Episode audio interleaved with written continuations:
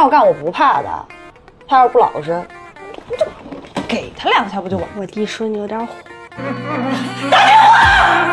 天哪真吓人。你没发现杨最近不对吗？我俩没事，我俩是普通的朋友。傻子我告诉你，年纪轻轻的积点德啊，你也有老的那天。跟谁俩虚姐虚姐的呢？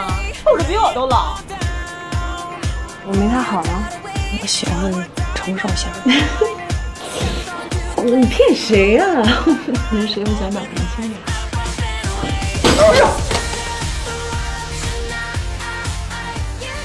二零零五年的时候啊，我在广播里面听到过这么一则相声段子。相声演员呢，塑造了一个小人物，说他大半夜堵在一个小街巷里头，准备实施抢劫活动，等了半天没有来人儿，好不容易来了一位女同志，她拿着刀就冲过去了。一见面一聊，才发现对方是一下岗女工，自己越听觉得对方越可怜，不但没抢钱，还给了对方点钱。这个故事啊，在当时我就觉得他一定是一个特别有生活的作者才能创作出来的。倒不是说这个相声演员真的去抢了劫，而是说这个段子它是既荒诞又在情理之中。荒诞在于抢劫与捐钱之间的这个反差，而真实之处呢，就是在那么晚的时候，可能真的会碰到下了班的下岗女工。她可能会碰到殷红的妈妈，哎，殷红的妈妈都不一定是下岗女工，我们不知道她是否上过岗，我们也不知道她为什么会做那么危险的、没有任何医疗保障的工作。很多的朋友讲过这样的都市传闻，说如果九十年代你早点下岗的话，去做小生意，不管做什么，你就会挣大钱，你就会变成个体户，从个体户变成万元户，从万元户变成首富。但是这只是一个幸存者偏差，这只是一个我们希望听到的故事。更多的人可能就像殷红的妈妈那样，在极大的风险下从事极其辛苦的工作。我想岔出来聊一下殷红这个角色。这个角色我觉得他挺可惜的，主要是因为电视剧的时长不够。这是我二十年来可能第一次觉得一部国产电视剧它的集数有点太短了，因为上一次我有这样的感觉还是在过把瘾的时候，那个时候它就八集嘛，那时候我还是个小学生呢。现在我觉得它太短，就主要在一些女性角色上交代的不够清晰。你比如说殷红吧，她要承载的东西太多了。她既是一个风月场中必有性情中人啊，这样一个女侠的形象。你看她照顾巧云啊，那种英姿飒爽的劲儿，她又要承担社会边缘人美好感情的这个戏份，比如说傅卫军和他的情感，这个就让我们想到贾樟柯的电影《小五》当中，小偷小五和歌厅陪唱小姐叫什么丽丽是吧？她的名字是什么我都不知道了，因为她是个化名的那一段似有似无、如梦似幻的情感。他同时又要肩负一个很重要的推动故事情节，尤其是跟沈墨那段关系，他要把沈墨推下火坑，又要扮演一个被欲望控制的这么一个人的形象。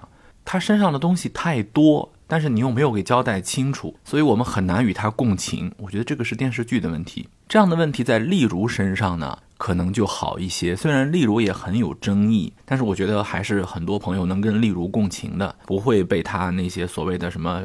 疑似出轨啊，之前在结婚前跟厂长的关系啊，就把他打倒在地，踏上一万只脚。我们已经不是那个时代了啊！但是可能很多人还是觉得，如果没有殷红的话，可能就会好很多啊。其实并不是这样，就这个情节它消解了整个故事的大的社会必然性，所以一直有人觉得这有什么社会影射啊？它就是一个悲惨的故事嘛，有几个坏人害了几个好人，然后这个好人要复仇，不就这样吗？当然，如果辩证的讲，这也是告诉我们观众呢，这才叫高级人儿，对吧？不是那种容易贴标签的人，是一个他极其复杂如宇宙般深邃的人格，他就是那么难理解，你不能够轻易的去贬损他，这才是真实的人物表达，这才是高级的文学作品。我们只有意识到了，我们不能轻易的给一个文学人物、艺术人物去贴标签，我们才能慢慢的去理解，在现实社会当中，即便是在网络上，我们也不能轻易的给别人去贴标签。每个人都是极其复杂的。这样的遗憾还体现在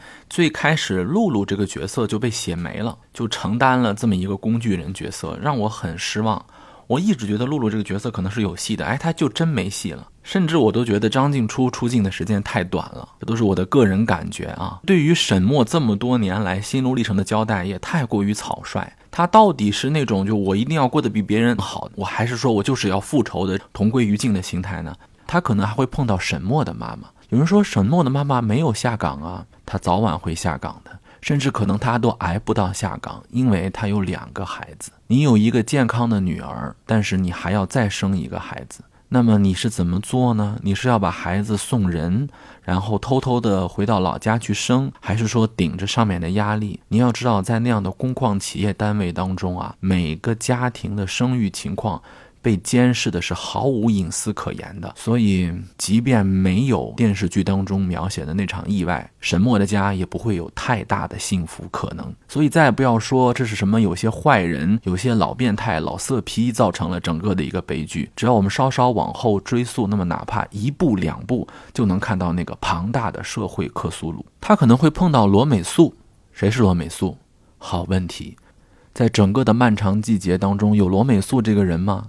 我们可能更多的记得她是王阳的妈妈，王师傅肯定是会下岗的，不是第一批也是第二批。桑塔纳是报销不了了，美素会打更多的毛活，可能还会揽更多的生意，可能还会碰到丽如。如果你也喜欢黄丽如这个角色，那咱们是朋友。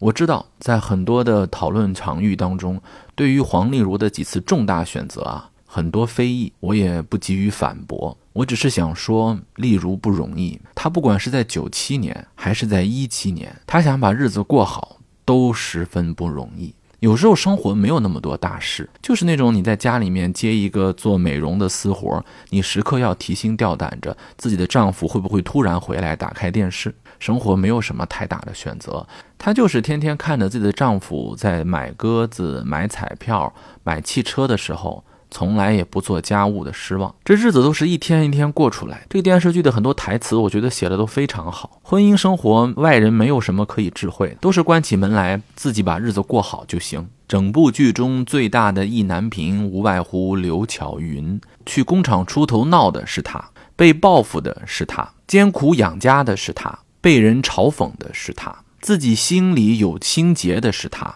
但一直生活的很乐观的还是他。但是他碰到谁都碰不到沈墨了。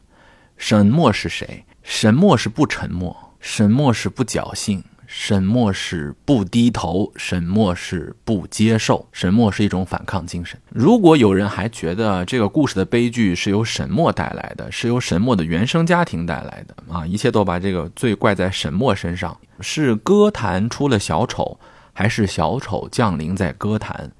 我们不是蝙蝠侠。我们做不了暗夜骑士，那也没有必要装一个什么所谓的苍白骑士，在那儿给人家乱扔石子。好在我们的社会不是歌坛，华钢这个旧厂区没落之后，一定会有一条旧厂街，而旧厂街里面也不一定只有高启强，他还有巧云，有美素，有一个一个在认真生活的、一直向前看的妻子。母亲和伟大女性。一闪一闪亮晶晶，满天都是小星星。飞呀，木木，飞呀，快点，飞呀，木木。好久亮哥。我叫沈墨。我，沈墨。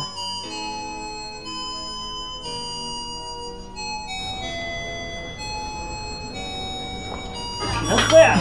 两个小蜜蜂啊，飞呀，飞呀！喝倒酒，没事啊，接着喝，接。玫瑰奉献给爱情，我拿什么奉献给你，我的爱人？白云奉献给草场，黄河奉献给海洋？伸手吧。我拿什么奉献给你，我的朋友？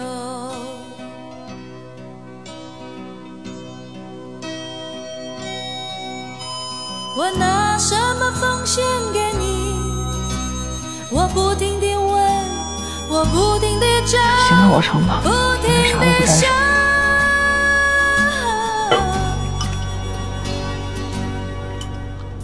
白鸽奉献给蓝天。你干啥呀？